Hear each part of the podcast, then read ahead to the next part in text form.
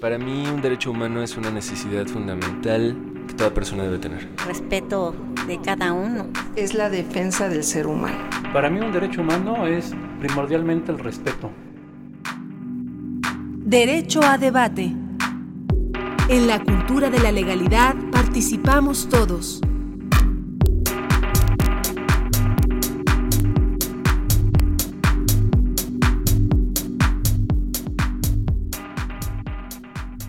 Hola, ¿qué tal? Muy buenos días. Eh, mi nombre es Diego Guerrero y estamos en Derecho a Debate en la Cultura de la Legalidad. Participamos todos. Como cada lunes, eh, vamos a abordar diversos temas relacionados con el mundo jurídico y con estudiantes de diversas facultades. Eh, como hace un par de, hace dos semanas tuve la oportunidad de generar aquí un debate muy muy interesante con jóvenes simpatizantes de diversos partidos políticos. Estuvieron representados tanto por el partido Morena, el PAN y el PRI. Y la verdad es que el debate se quedó tan candente que decidimos hacer una segunda eh, versión. En esa ocasión nos acompañó el PRD, que en esta ocasión en la mesa sí nos acompaña, cosa que agradecemos mucho. Pero, y aquí está con nuestro amigo este, eh, José Luis Gallegos, pero la oportunidad de generar este debate, además con tres jóvenes que hace muchos años yo leía un libro de un exdirector de la Facultad de Derecho. Eh, el, maestro Flores Zavala, y él hablaba de un, de un, dos, de un person de los jóvenes inquietos.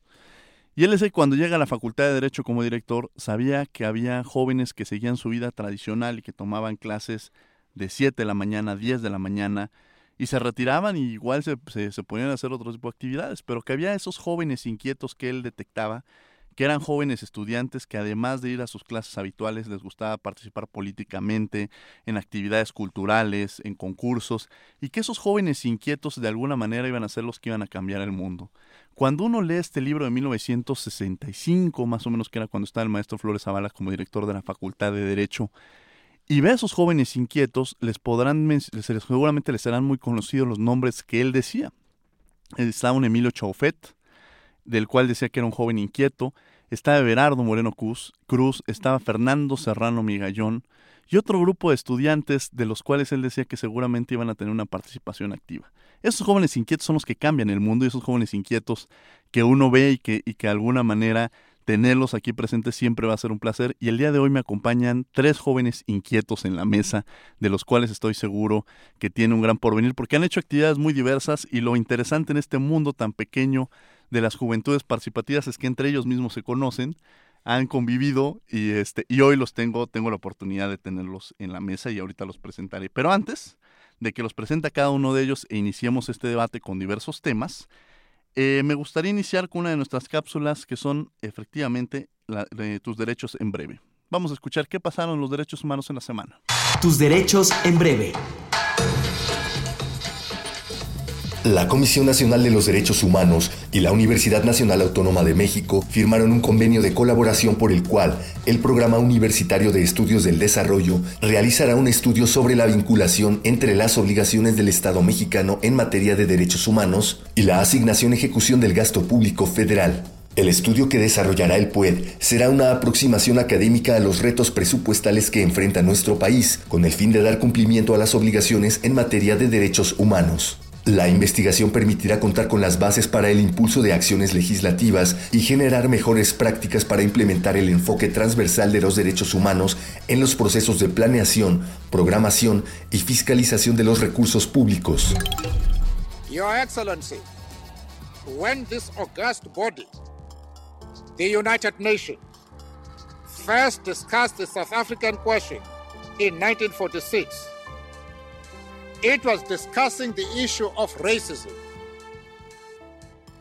con motivo del Día Internacional de Nelson Mandela que se celebra el 18 de julio, este organismo nacional impulsa mejoras en la condición de vida de las personas en reclusión penitenciaria e insta a aplicar los principios contenidos en las reglas mínimas de las Naciones Unidas para el tratamiento de los reclusos conocidas como reglas de Mandela. ¡Traen balas los ojetes! En otro asunto, al reunirse con los senadores y diputados integrantes de la Comisión de Seguimiento a los Hechos ocurridos en Ochixtlán, Oaxaca, que encabeza la senadora Mariana Gómez del Campo Bursa, y al cumplirse un mes del suceso en Ochixtlán, Oaxaca, el ombudsman nacional Luis Raúl González Pérez afirmó que la Comisión Nacional de los Derechos Humanos mantendrá su presencia y continuará sus labores de atención a las víctimas y sus familiares, como lo ha venido realizando desde la madrugada del 20 de junio pasado, al proporcionar servicios de asistencia médica, psicológica y jurídica a los familiares de las personas fallecidas o lesionadas. Cuando le disparan a mi esposo, salimos, este, todavía salgo con mi hijo mayor y alcanzamos todavía tres disparos, ver cuando le dan tres disparos a una distancia de un metro, metro y medio. La Comisión Nacional de los Derechos Humanos reprueba el homicidio del periodista Pedro Tamayo Rosas, colaborador del medio informativo El Piñero de la Cuenca, quien fue atacado con disparos de arma de fuego que lo privaron de la vida la noche de ayer en Tierra Blanca, Veracruz. La CNDH determinó iniciar un expediente de oficio y atraer la investigación del caso. Asimismo, este organismo nacional hizo un llamado a las autoridades de aquella entidad y a la Coordinación Ejecutiva Nacional del Mecanismo para la Protección de Personas Defensoras de Derechos Humanos y Periodistas a ofrecer la protección a la familia del señor Pedro Tamayo. Por último, ante las quejas recibidas por la deficiente calidad del aire en el Valle de México, el pasado 13 de julio, este organismo nacional convocó a una reunión de trabajo a las diversas instituciones responsables en el tema, con el objeto de que informaran sobre las acciones que dichos actores han realizado para atender, prevenir y mitigar los efectos de la contaminación atmosférica, por lo que la CNDH exhortó a las autoridades federales y locales a proporcionar a los habitantes de la megalópolis información precisa, oportuna y completa respecto del sentido y alcance de sus acciones, llevando a cabo en todo momento una adecuada ponderación de los derechos involucrados.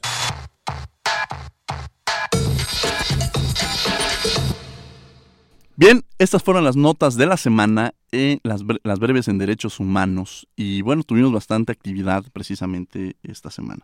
Como les habíamos anunciado, hoy nos acompañan por segunda ocasión en el programa. Eh, la invitación, quiero reiterar, como lo hice la ocasión anterior, se le hizo la invitación a los cuatro partidos políticos. Eh, se le hizo la invitación a, una compañera de Morena y bueno, en esta ocasión eh, no llegó, tampoco nos informó que no iba a llegar, entonces esperemos que en el transcurso del programa llegue y si no, bueno, tenemos bastante material para este, iniciar con el programa. Bien, en la mesa nos acompaña de nuevo eh, nuestro amigo eh, Luis Ángel Jacome Gar eh, García, que es del Partido Revolucionario Institucional. gracias por volver a estar con nosotros. Él es politólogo y administrador público de la Facultad de Ciencias Políticas y Sociales de la UNAM y actualmente es asesor de promoción educativa en el Instituto Nacional para la Educación de los Adultos, el INEA. Eh, mi estimado Luis Ángel, gracias por acompañarnos en esta segunda ocasión. Gracias a ti, Diego, por esta invitación y buen día a todos tus radioescuchas. Muchas gracias.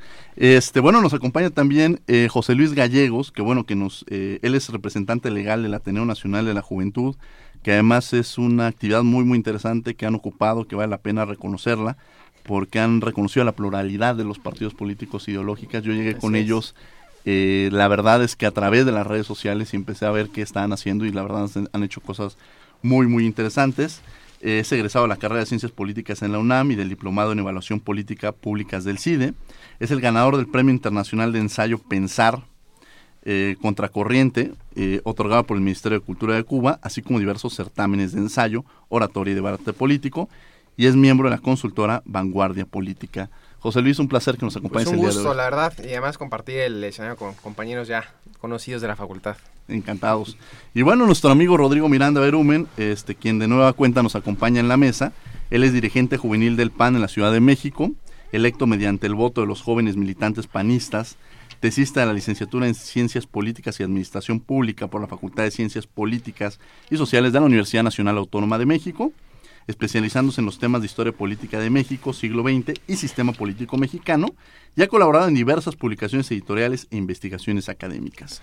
Un placer, mi estimado Rodrigo, que nos acompañes el día de hoy. Diego, un gusto saludarte, a ti y a todo tu auditorio, igualmente compartir la mesa con estos distinguidos universitarios. Pues un placer tenerlos. También quiero aprovechar este instante precisamente para estos proyectos de jóvenes que se llevan a cabo. La semana pasada un proyecto de jóvenes Mexican Time eh, cumplió un año, entonces eh, felicitar a todos los responsables que participan en esta. He tenido la oportunidad de tener algunas eh, colaboraciones. A Marvin Michel un fuerte abrazo y a todo el equipo de colaboradores que están en esta revista y en este proyecto juvenil, pues un, merecido reconocimiento.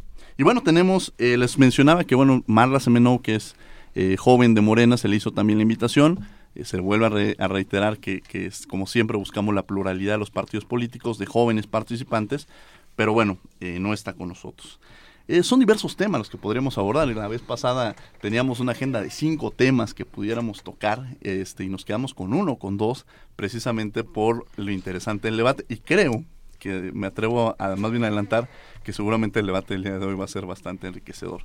Sin lugar a dudas y por el lugar donde nos encontramos, estamos en, en Radio UNAM, una, precisamente una radiodifusora educativa que tiene que precisamente pertenece a la Universidad Nacional Autónoma de México y que una de las principales funciones que tiene la institución es la difusión de la cultura y de la educación.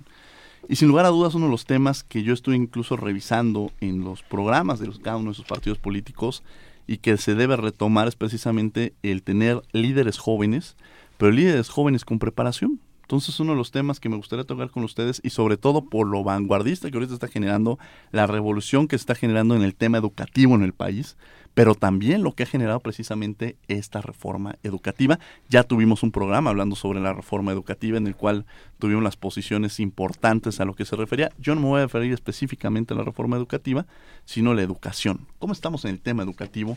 Y sobre todo, ¿cómo ven ustedes en sus partidos políticos en la educación? Y vuelvo a reiterar, eh, la importancia de saber eh, por qué, ahorita le voy a preguntar eso a José Luis, ya me contestaron en la anterior ocasión, pero vale la pena que me digan cómo, cómo ingresan ustedes a, los partidos a los que pertenecen, sobre todo por aquellos que no escucharon es la primera emisión que tuvimos. Empezamos contigo, mi estimado Luis Ángel.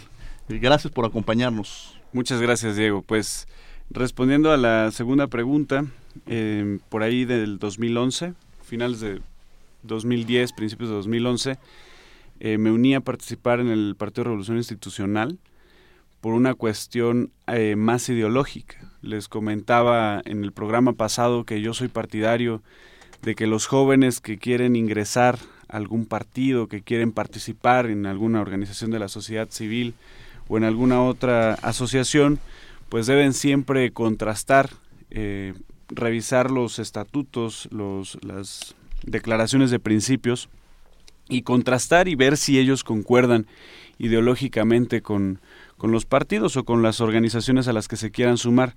Así, así me uní yo. Después de hacer un contraste, después de, de participar en algunos movimientos anteriormente, hice un contraste, eh, falseé algunas de las, de las ideologías y dije, pues definitivamente yo sí me identifico con la ideología socialdemócrata y en aquel momento en el que gobernaba eh, Felipe Calderón, presidente emanado del PAN, yo estaba muy en desacuerdo con el tema de la guerra contra el narcotráfico precisamente. Estaba muy en desacuerdo con esta política brutal y sanguinaria que, que nos dejó, según datos oficiales, más de 80 mil muertos.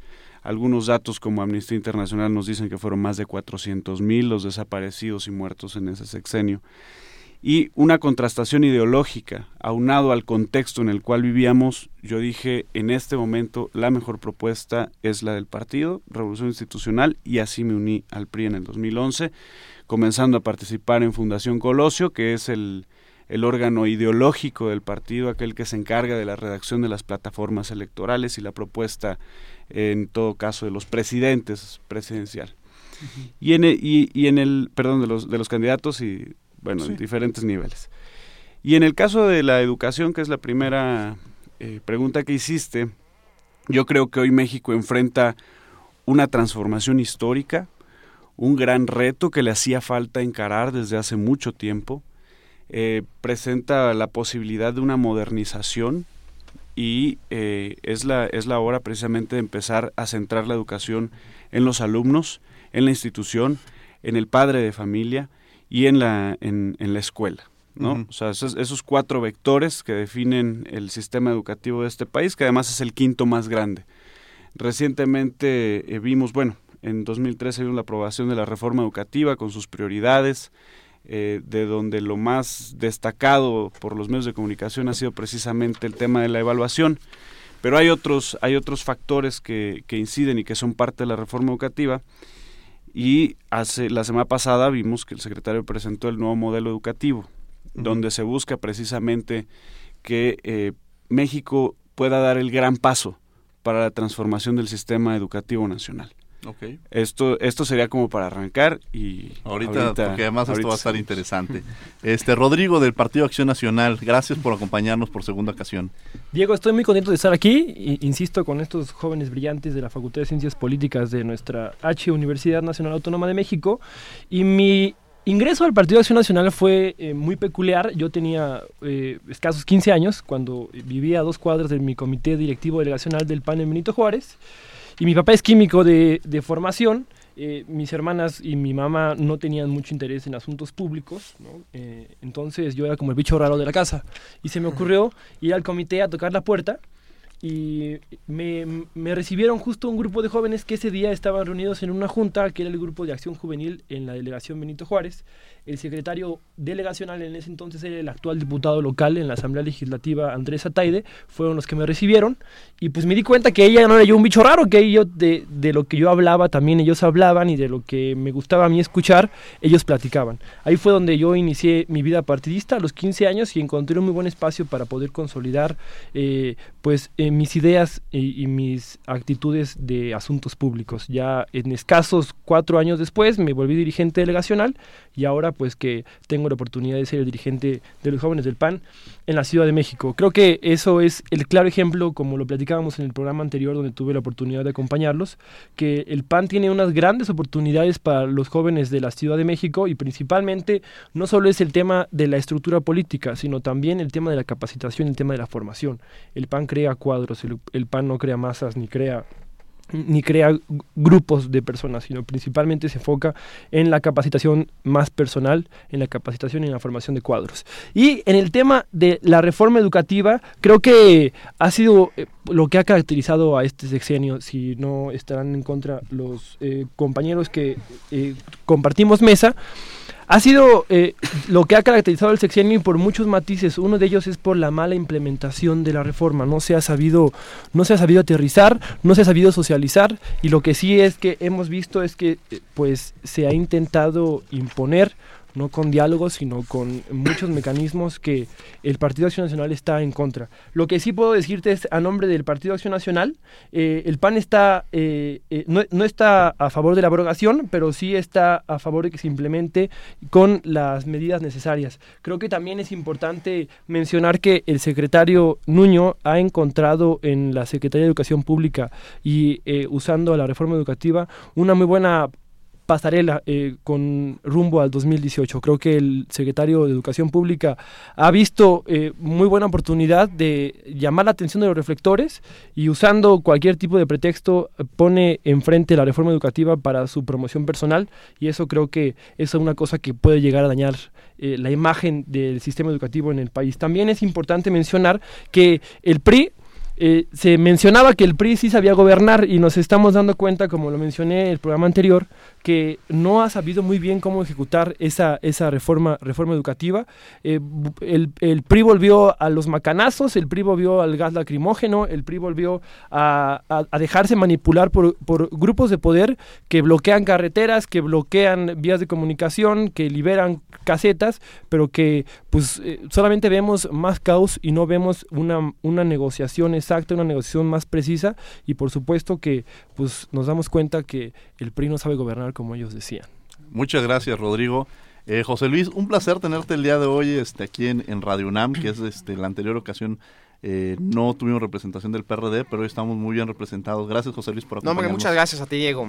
Pues mira, yo, yo diría que eh, ¿qué es lo que le motiva a un joven a participar dentro de un partido político? Sin duda existen diversos factores, pero yo señalaría tres que me parecen esenciales, ¿no? Uno, como resaltaba Jacome, pues es la, la teoría, ¿no? La, la, ideología, los principios, eh, la parte doctrinaria de cualquier partido, que no necesariamente coincide con la praxis, ¿no? Eh, uh -huh. Hay muchos partidos, bueno, en todos los partidos yo me atrevería a decir, eh, hay personajes que sí llevan eh, lo más cercano a, a, los principios fundadores de los partidos, hay otros que descaradamente, de manera cínica, pues no hacen, hacen caso omiso, ¿no? A lo que se planteó en un inicio cada partido. Eh, y ahí es donde también veo el segundo punto, ¿no? Que es eh, la parte pragmática de cómo un joven ve eh, ya en el momento en tomar definiciones, ¿no? En apoyar o no una reforma, en estar cerca de ciertos actores que de alguna manera tú vas asimilando como algo a quien tú te quieres parecer o, que rechazas de manera rotunda, ¿no? Y la tercera, yo sí creo que es una parte también sociológica. Antes a lo mejor diríamos que es una identidad de, de, clase, ¿no? Pero ahora yo diría más bien que es un componente en el cual cada partido y cada cada grupo de la clase política tiene sus formas, sus códigos, eh, sus vestimentas incluso, ¿no? Sus formas de tratarse y una combinación de estos tres elementos es lo que a veces le lleva a uno a definirse por X o Y partido político. En mi caso, yo empecé eh, a militar en el Partido de la Revolución Democrática en el 2012, eh, después de que había pasado la, elección presidencial. Eh, empecé también apoyando el proyecto de Marcelo Ebrard, que él quería ser presidente del, del, PRD, y ahí fue donde me empecé a involucrar en la vida política del partido. Mis papás han sido sindicalistas desde siempre. Yo he sido escéptico a los partidos, de hecho antes pues, como muchos compañeros participé en el movimiento Yo Soy 132 y de ahí pues eh, tomé conciencia de que una forma de incidir en la vida política del país pues era participando dentro de los partidos, ¿no? Y que si hay muchas cosas que nos molestan y nos irritan de ellos, pues vale la pena también estar presentes para buscar un cambio. Y fue así que tuve la oportunidad de comenzar a trabajar con eh, Agustín Basabe, quien ese entonces era diputado. Después lo acompañé durante la presidencia del PRD y ahora que regresa de nueva cuenta a la Cámara de Diputados, ahí estamos apoyando en algunas cosas y yo sigo con mi militancia en todo el PRD. Eh, retomando el tema de la educación, pues sin duda es un tema natural de nuestro país, ¿no? Es la base de, cualquier nación para el desarrollo del capital humano, para poder generar este oportunidades para todas las personas y además es visto desde una visión republicana lo que nos iguala a todos, ¿no? El hecho de que la educación sea pública, gratuita, que tenga acceso para cualquier persona, pues es lo que nos permite eh, formar parte del sistema educativo, pero también del concepto más amplio que es el de nación. Y me parece que en principio ese era uno de los fundamentos eh, que los partidos políticos habían acordado en el Pacto por México, ¿no? Cómo lograr hacer de la educación un cambio y además un acuerdo a nivel nacional. En el PRD desde aquel momento hubieron discrepancias, ¿no? Habían eh, compañeros que estuvieron en desacuerdo de eh, la, reforma educativa desde ese momento, señalando precisamente lo que hoy se vuelve a reiterar, el hecho de que la reforma es una reforma eh, administrativa, es una reforma mm, laboral que no, no, tiene tanto impacto dentro de los planes de estudios, no tiene una nueva visión pedagógica y que, como decía Rodrigo, la implementación no ha sido a base de negociaciones. Ahora, aquí hay que reconocer otro punto, ¿no? También negociar con la gente nunca va a ser algo, algo sencillo, ¿no? Eh, sin embargo, la manera en cómo se han violentado los derechos humanos, ¿no? creo que la gente tiene muy presente el caso de Nochixtlán y en este espacio, sobre todo donde la idea es retomar la defensa de los derechos humanos, es eh, imperdonable que hasta una semana después Roberto Campa hubiera ido a Oaxaca a ver qué fue lo que pasó, a, estar con las personas, a prometerles que se iba a, reparar los daños, eh, cuando eso tuvo que haberse hecho de inmediatamente y de hecho tuvo que haberse evitado, ¿no? nunca de ninguna forma eh, se puede tolerar a través de, un espacio político la violencia, la, represión. Y eso siempre hay que tenerlo en mente. Y por eso eh, el PRD también está planteando una nueva reforma educativa, en donde sí se tome en cuenta eh, las exigencias del magisterio, donde no se vuelva una, y eso creo que es importante aclararlo, ¿no? Donde no, la educación no se vuelva rehén de un sindicato y sin embargo sí se escuche lo que los maestros tienen que aportar para una nueva reforma. Perfecto, pues bueno, pasaremos a una eh, segunda ronda que podría ser una, una, ronda de réplica, pero también una ronda de, de, contextualizar algunos de los puntos que se tocaron. El tema es muy amplio, podríamos hablar todo un programa de educación y, nos faltarían y después tendremos que hacer uno sobre otros temas que tenemos sobre la mesa. Pero bueno, eso ya sería otro programa que no es el, el diseñado en derecho a debate, pero es interesante contar con ustedes, con jóvenes talentosos. Luis Ángel, te cedo el micrófono. Muchas gracias, Diego. Pues mira, un poco en réplica a, mis compañeros de mesa y también un poco de manera em, propositiva, voy a hablar otra vez del tema de educación. No hay instituciones ideales, hay instituciones posibles. Y precisamente el tema de la participación juvenil en los partidos políticos, en las organizaciones de la sociedad civil y en distintos ámbitos eh, del Estado mexicano o cualquier otro Estado, significa poder mejorar esas instituciones que son posibles.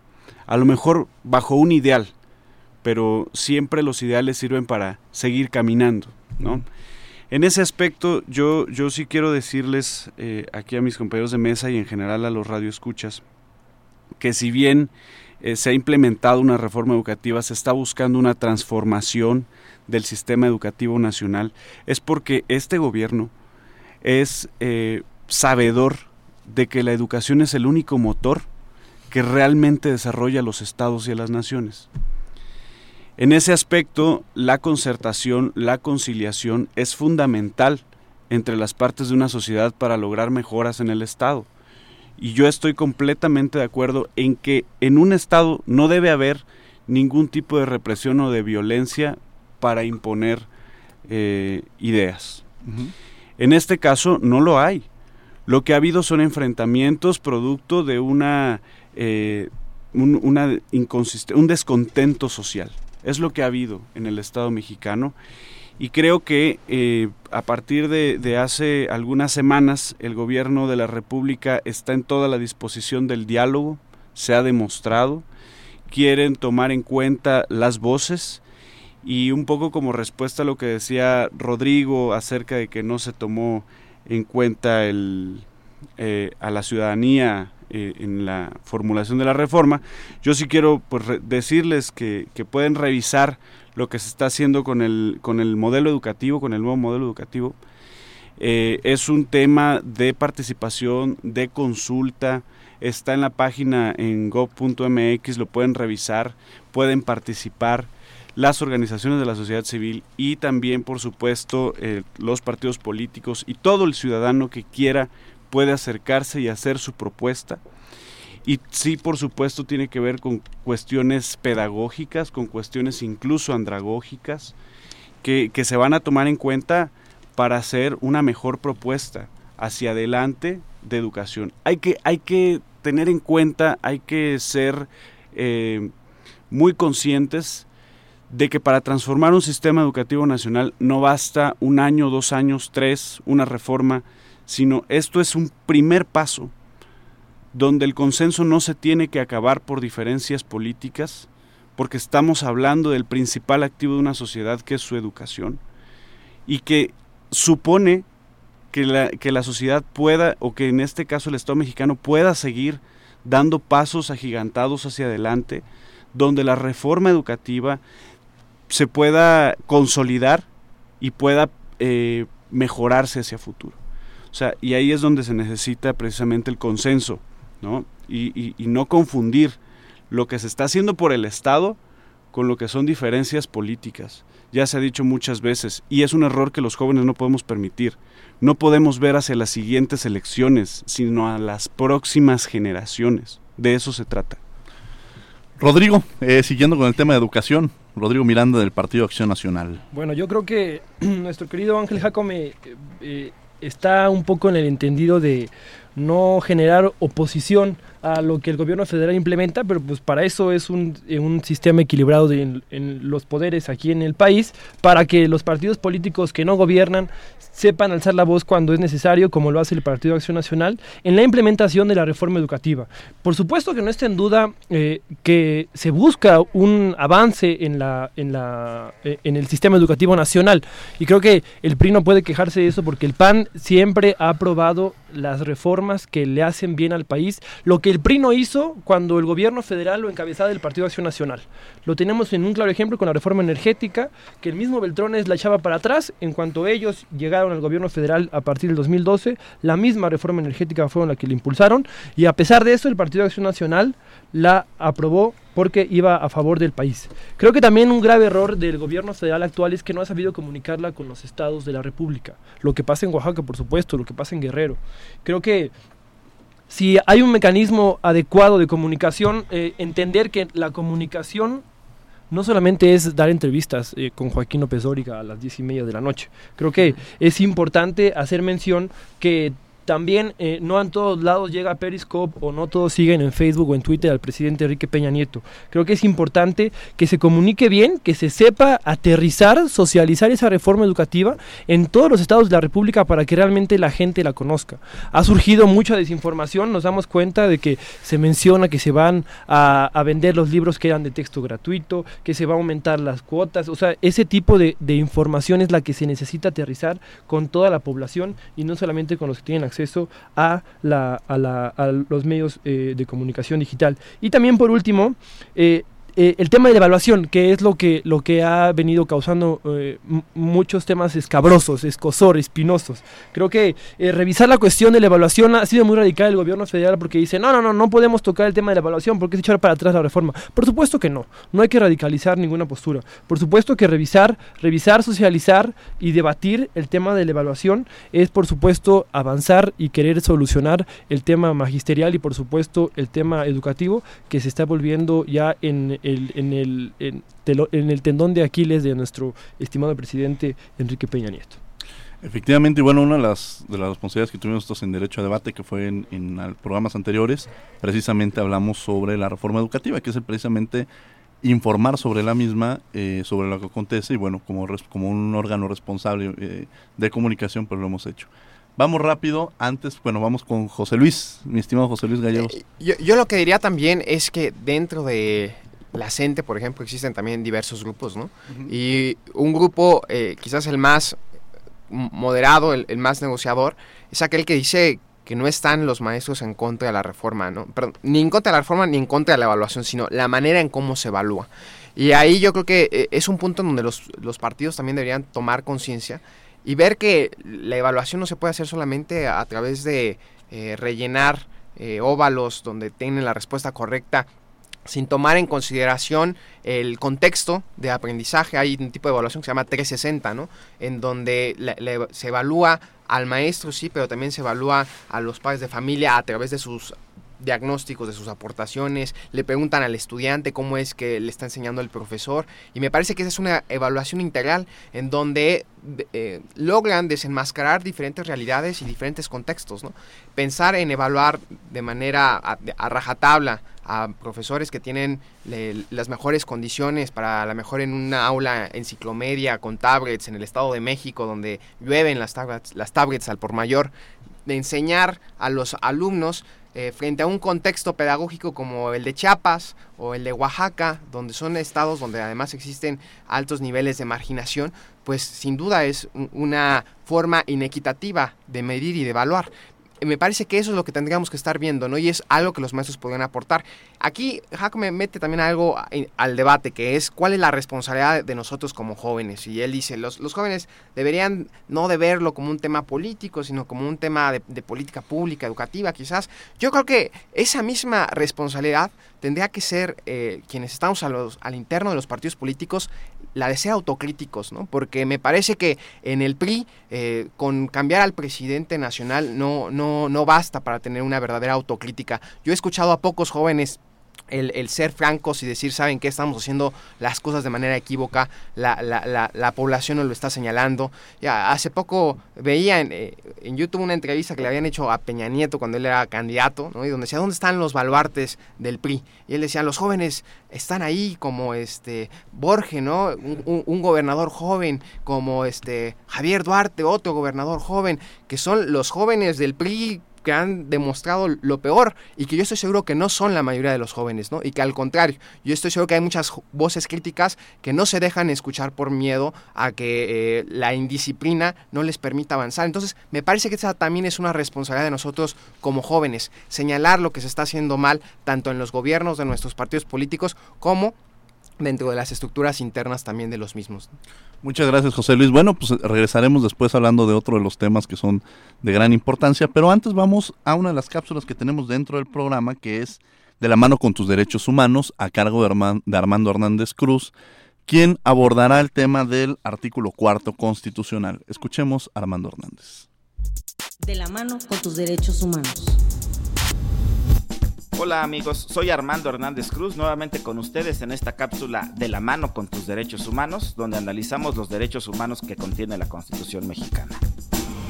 Hoy toca el turno al artículo cuarto constitucional, un artículo que contiene, contiene 11 derechos, 11 derechos, de los que tienen el carácter de derechos económicos, sociales y culturales, derechos programáticos o progresivos, conocidos así porque generan la obligación del Estado de crear planes, programas, políticas públicas, leyes secundarias y acciones de gobierno. en cada uno de los 11 temas que aquí se enumeran. Primero, la igualdad entre el varón y la mujer. Segundo, el derecho de planificación familiar. Tercero, el derecho a la alimentación nutritiva, suficiente y de calidad. Cuarto, el derecho a la protección de la salud. Quinto, derecho a un medio ambiente sano. Sexto, el derecho al agua en su acceso, disposición y saneamiento. Séptimo, el derecho a una vivienda digna y decorosa. Octavo, el derecho a la identidad, que incluye la obligación del Estado de brindar el registro civil de las personas. Noveno, el derecho del menor y la familia, que contiene el principio del interés superior del menor, un principio importantísimo en la protección de los menores. Décimo, el derecho de acceso a la cultura y el disfrute de los bienes y servicios culturales que brinda el Estado.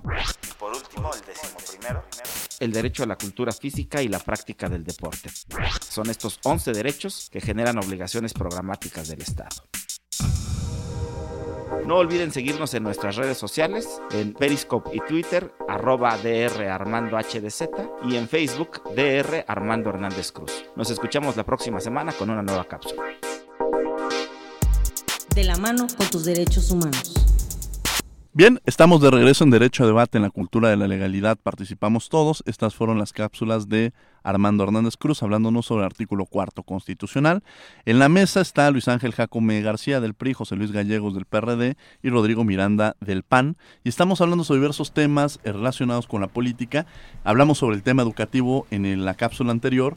Y ahorita, mientras, mientras está la cápsula de Armando, intercambiamos algunos puntos de vista sobre el relevo generacional que creo que es un tema de gran importancia. ¿Qué papel están jugando los jóvenes en los partidos políticos? En la cápsula anterior les decía por qué empezaron a participar en un partido político. Me mencionaron la parte ideológica, me mencionaron un tema de interés, me mencionaron que querían hacer un cambio. Bueno, estos cambios se realizan precisamente donde los espacios que se abren.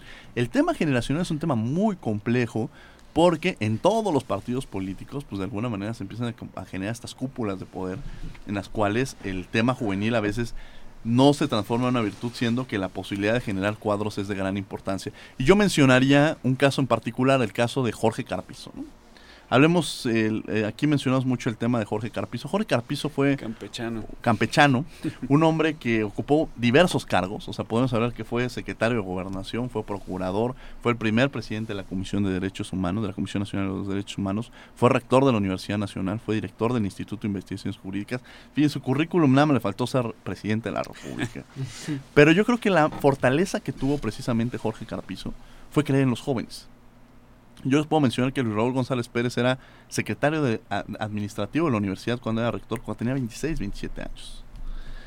Y si nos vamos a ello, estos jóvenes que él empezó a impulsar, o sea, como jóvenes talento, eh, nos damos cuenta futuro que fueron jóvenes que siguieron creciendo. Y de estos jóvenes estamos hablando de un Lorenzo Córdoba Vianelo, que es el presidente del Instituto Nacional Electoral. Estamos hablando de Luis Raúl González Pérez, que, mencionaría que es uno de los discípulos más claros de él, presidente de la Comisión Nacional de los Derechos Humanos. Estamos hablando de un Miguel Carbonel, estamos hablando de un César Astudillo, de estos jóvenes que de alguna manera siguen impulsando, que hace un par de años empezaron a tener estos espacios. Este, y que Luis de la Barrera, precisamente que lo vamos a tener en el programa de la próxima semana, Jorge Sánchez Cordero, la ministra Olga Sánchez Cordero se empezó a formar con él, este, los ministros, varios ministros de la Suprema Corte, él también fue ministro, se estuvo formando con él, y creo que tuvo muy claro que, el, que, que lo deben de tener muy claro las próximas generaciones, que los jóvenes van a ser los que tenemos que cambiar el rumbo, pero dándole las oportunidades. O sea, las oportunidades se tienen que buscar, pero también los partidos tienen que empezar a generarlas. Y en este relevo generacional, precisamente les pediría que ustedes me dijeran cómo lo ven en sus partidos políticos, qué actividades están realizando y si realmente ustedes en la parte crítica que decía José Luis Gallego sí se está llevando a cabo. Empezaría ahora con José Luis para, para ir este, turnando la palabra, ¿no? Y en la siguiente le tocaría a Rodrigo. José Luis. Sí, yo lo primero que diría es relevo sí, pero en nuestros términos, ¿no? O en los términos de la militancia. Me parece que el relevo en donde se quita el padre para dejar al hijo, a la hija, al sobrino, al cuñado, al familiar, al pariente de, de tercer grado, pues no es un relevo generacional realmente, ¿no? Es una rotación de la misma élite política. Entonces, me parece que son valiosos estos perfiles, eh, quienes sin tener quien los apadrine, van abriendo su propio camino, ¿no? Porque precisamente demuestran eh, esta cultura del esfuerzo que tanta falta hace a, nuestra clase política. Entonces, yo diría eso. Primero, relevo generacional sí, pero en, los términos del reconocimiento al mérito del, del militante joven. Segundo lugar, relevo generacional sí, pero también no este, pensar, incluso diría un relevo intergeneracional, ¿no? En donde no es quítense ustedes para llegar nosotros, es más bien eh, vayamos aprendiendo juntos, ¿no? Y vayamos siendo copartícipes de la toma de decisiones, que eso me parece vital. En el momento en que tú involucras a un joven y le dices, oye, ¿tú qué piensas? ¿Tú qué opinas? Y además responsabilízate de lo que tú decides, es cuando realmente va tomando conciencia ¿no? de lo que significa estar en un espacio de toma de decisiones, sea en un partido político, en una asociación civil o donde sea que él decida participar. Y el tercer punto, me parece que también hace falta mucha solidaridad dentro de las agrupaciones juveniles. ¿no? Yo mismo he visto cómo eh, esos mismos vicios que se tienen dentro en los que ya están encumbrados en el poder se reproducen de manera miniatura por decirlo, dentro de quienes eh, presiden muchas de las asociaciones juveniles eh, en los partidos políticos, ¿no? Es decir, tienen vicios en donde se cierran, no, no permiten eh, el ingreso de, de, nuevos compañeros o si sienten en algún momento debilidad de que alguien les puede confrontar su postura de poder, este, prefieren darle beneficios a sus propios grupos, vamos, no, no, no se tiene una cultura democrática y eso lo digo también de manera autocrítica dentro de muchos de los errores que tenemos en juventudes de izquierda, que es el ala juvenil del PRD. Ahora, también hay muchas virtudes, ¿no? Y, hay un carácter autocrítico que al menos en, el partido en donde yo milito es una de las cosas por las que yo estoy, ¿no? Porque eh, existe también un sentido de mayor horizontalidad. Nos podemos poner a debatir con quienes están al frente del partido, decir lo que pensamos. Y yo creo que es, es, un proceso que tenemos que dar eh, nuestra generación, ¿no? Porque yo estoy consciente de algo, que los espacios no se ceden, los espacios se conquistan. Y hay que conquistarlos, pero sabiendo para qué son, que es siempre para servir a los demás, ¿no? Servir a, la ciudadanía. Rodrigo Miranda, del Partido Acción Nacional. Yo creo que el Partido Acción Nacional es el partido del el ejemplo claro de lo que es un relevo generacional organizado, ordenado. Eh, lo que sí quiero enfatizar es que no fue sencillo esa conquista. Tenemos a un grupo de jóvenes en los años 90, finales de los 90, que se empezaba a consolidar y el Partido Acción Nacional gana la presidencia de la República en el año 2000 y todos esos adultos mayores a 40 años, me atrevo a decirlos, se tenían que ir al gobierno federal a ocupar espacios que nunca antes se habían tenido en, en el Partido Acción Nacional y se quedan los jóvenes a intentar organizar el partido, a intentar darle un cauce, a intentar formarlo y darle continuidad. Muchos no creían en, e, en, esa apuesta, muchos creían que no lo iban a lograr. Había incluso críticas de mismos miembros del partido que decían que los jóvenes no estaban capacitados para llevar el partido a, buena, a, un buen puerto. Y hoy por hoy vemos que esa apuesta que se hizo eh, es una realidad y sí fueron capaces esos jóvenes de, de, poder encabezarlo. Tenemos un claro ejemplo, el, el grupo parlamentario más joven en la Asamblea Legislativa del Distrito Federal es del Partido Acción Nacional, ¿no? Diputado más joven tiene 29 años, eh, es un diputado de Coajimalpa, electo por la vía eh, de las urnas, y también tenemos el claro ejemplo del Senado de la República, donde tenemos a una Gabriela Cuevas, donde tenemos a una Mariana Gómez del Campo, o también eh, la presidenta municipal de Aguascalientes, recién electa Tere, Jiménez, cuando yo fui, cuando yo entré al partido, ella era la dirigente juvenil de, de los jóvenes panistas en Aguascalientes. Creo que el Partido Acción Nacional tiene muy bien entendido lo que es el relevo generacional organizado. También yo suscribo con lo que dice el estimado José Luis, que eh, no se pide, ni tampoco te lo dan, se tiene que ganar y se tiene que incluso arrebatar. Ese es el claro ejemplo que me pusieron mis, eh, pues los dirigentes actuales del partido, el presidente Mauricio Tabe, por ejemplo, tiene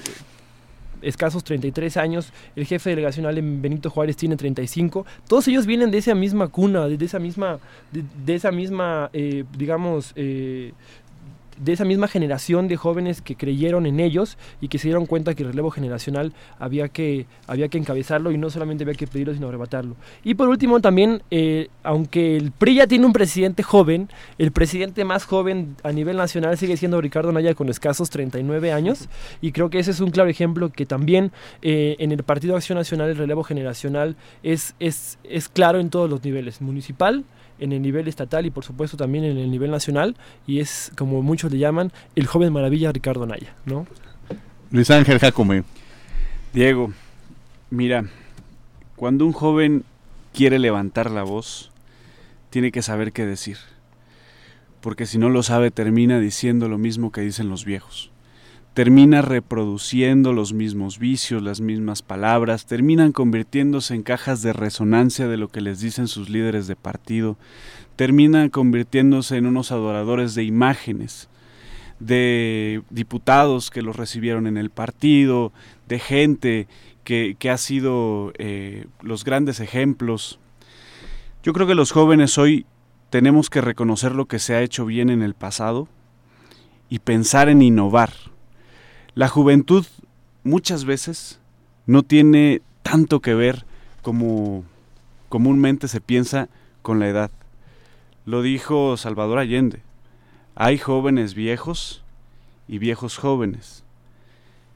Yo creo que la juventud, sobre todo cuando se participa en temas públicos y en política, tiene que ver con la frescura con la que llegamos a repensar al país.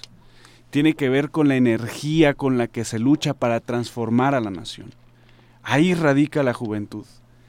Y en ese aspecto, la generación, ya hablando en términos de edad, a la que los que estamos aquí pertenecemos y las generaciones que vienen, debemos pensar en una reestructuración desde dentro, en un reformismo de Estado, para poder transformar las instituciones, como lo decía hace un momento, hacia situaciones más ideales. ¿No?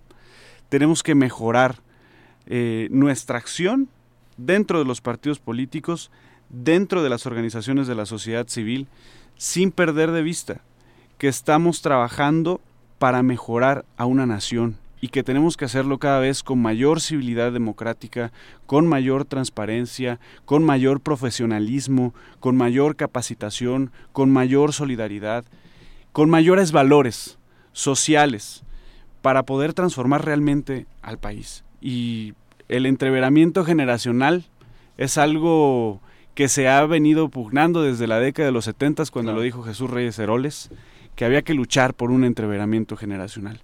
Yo hoy me siento muy orgulloso de, simpatizar y de militar con un partido que tiene a su presidente más joven en muchos años, hay que decirlo.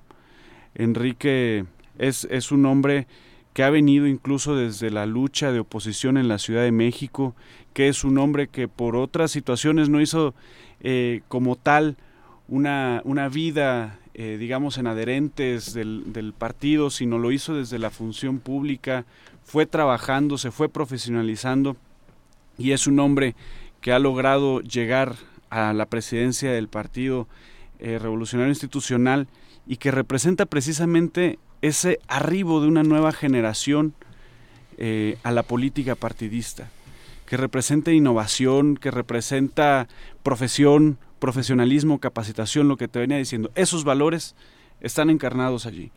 Y eh, hoy lo hemos dicho entre muchos de los, de los jóvenes que somos priistas, algunos militamos, otros simpatizan, que el tema precisamente no es arrebatar, porque no, no, hay, no hay buenos y no hay malos en esto, como en un Estado, no hay buenos y no hay malos.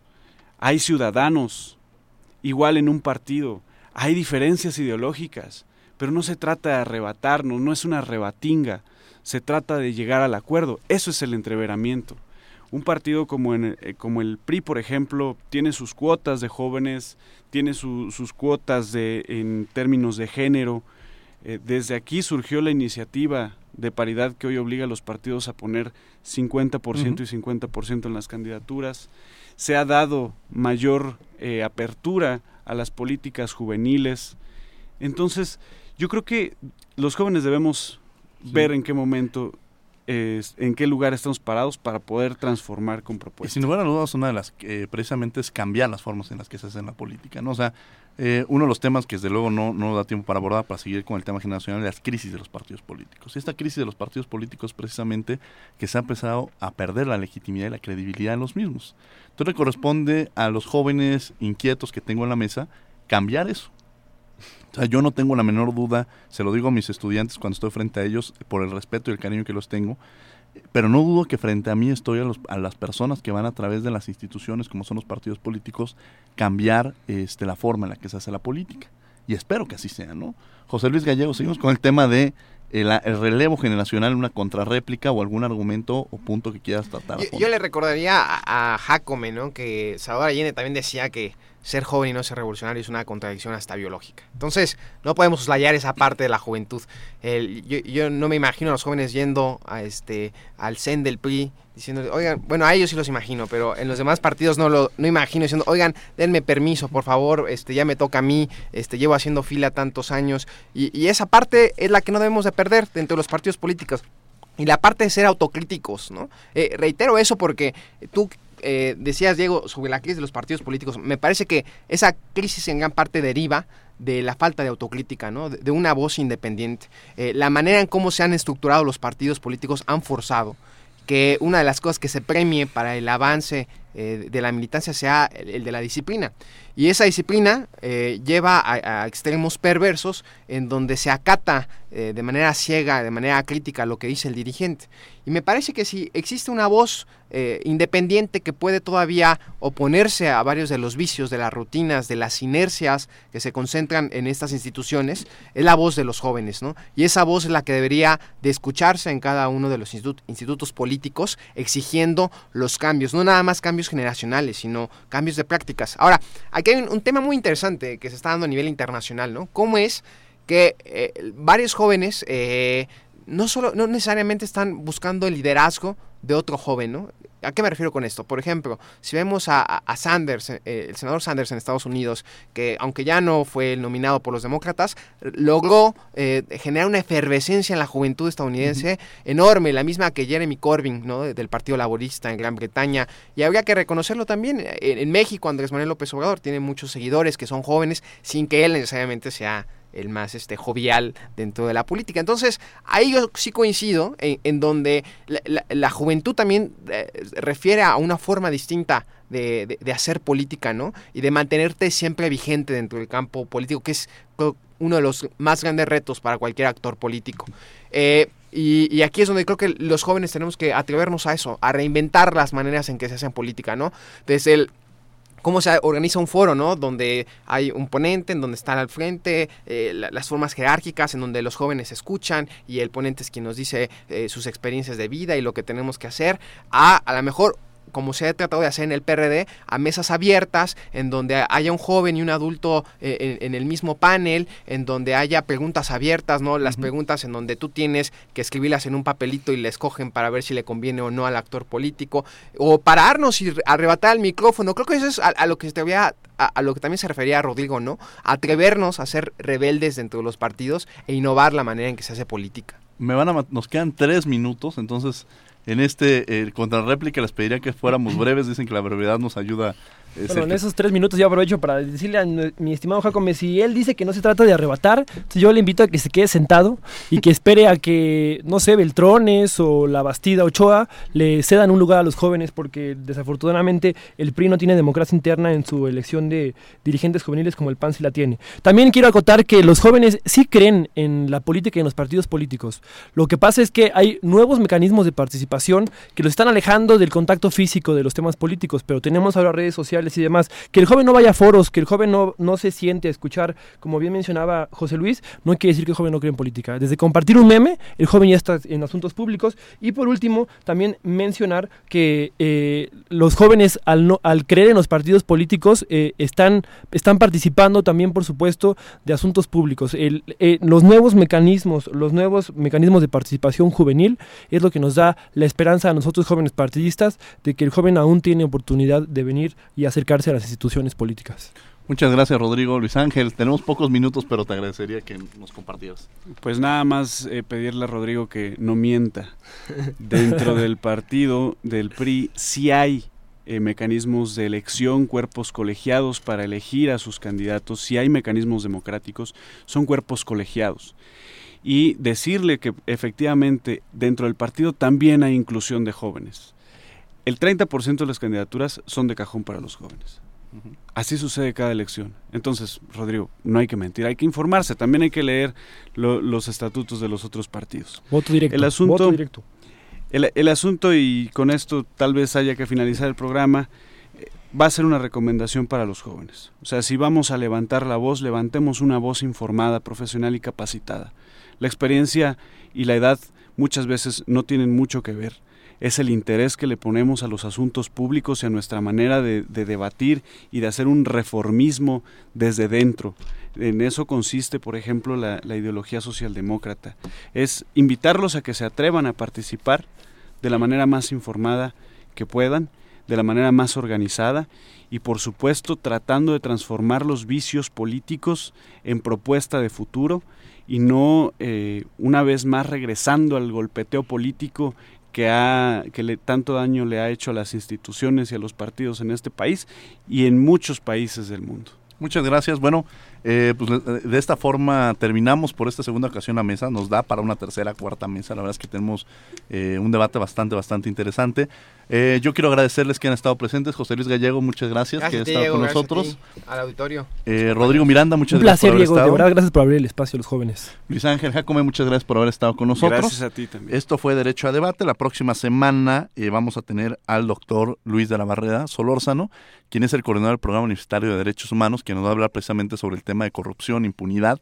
Y quiero reiterar, este programa siempre se ha caracterizado por ser un programa que viene, eh, sí, un especialista, pero el micrófono siempre va a estar abierto para los jóvenes, para los estudiantes, creo que es lo más importante, que vengan los estudiantes a participar.